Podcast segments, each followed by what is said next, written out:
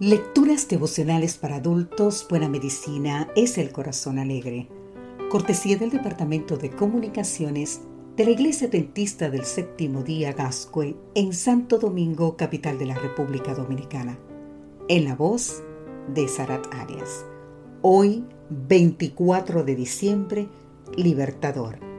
Leemos en el libro de Isaías capítulo 9, versículo 6, porque un niño nos ha nacido Hijo nos ha sido dado, y el principado sobre su hombro. Se llamará su nombre admirable, consejero, Dios fuerte, Padre eterno, príncipe de paz. Todas nuestras esperanzas se concentran en el Salvador. Esperanza de ayuda ante las dificultades cotidianas. Porque aunque cada día trae su propio mal, como nos dice San Mateo 6:34, también trae la evidencia de un nuevo socorro. Esperanza de sanidad y de alivio, de sufrimiento físico o mental al seguir los principios de salud mientras esperamos la manifestación gloriosa del Hijo de Dios. Esperanza de perdón, porque cada vez que fallamos podemos mirar a Cristo y confiar en su misericordia. Esperanza de restauración porque frente a los conflictos y quebrantos, la presencia del Salvador asegura paz y armonía. Esperanza de justicia frente a los abusos y la violencia. Y esperanza de que la justicia de Cristo nos ha sido imputada ante el juicio final. Esperanza de vida eterna, porque hacia el final de la vida Él puede ayudarnos a descansar en paz. Esperanza de que no nos olvida y vendrá a rescatarnos tal como lo prometió. Es increíble cómo un Salvador tan poderoso, capaz de dar ayuda, salud, perdón, restauración, paz, justicia y vida eterna, se haya presentado al mundo como un niño, libre de brillos o atractivos. El Rey del Cielo prefirió manifestarse como un bebé.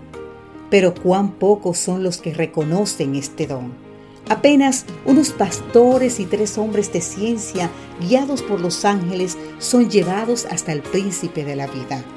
Y en el pequeño que descansa envuelto en pañales y acostado en un pesebre, como lo describe el libro de Lucas en el capítulo 2, son capaces de vislumbrar al Redentor del mundo. ¿Qué sucedió con los sacerdotes? ¿Por qué no lo adoraron los religiosos de su época? El mundo no está más preparado hoy que entonces para recibir a Cristo. Desea un Salvador que los libre de todos sus problemas, les colme de bendiciones y los haga grandes y potentes. Pero rehúsa transitar el sendero de la pobreza, el rechazo y el sufrimiento que caracterizó la vida del niño de Belén.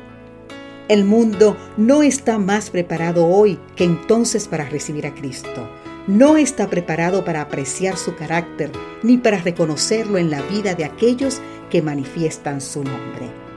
El asunto es saber si estamos preparados para reconocerlo cada uno de nosotros, si en Él se concentran todas nuestras esperanzas. Cuán importante es aprender a identificarlo.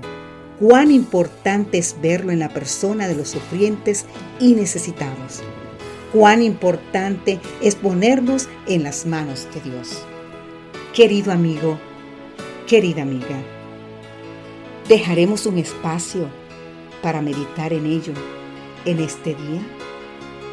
Que Dios te bendiga. Amén.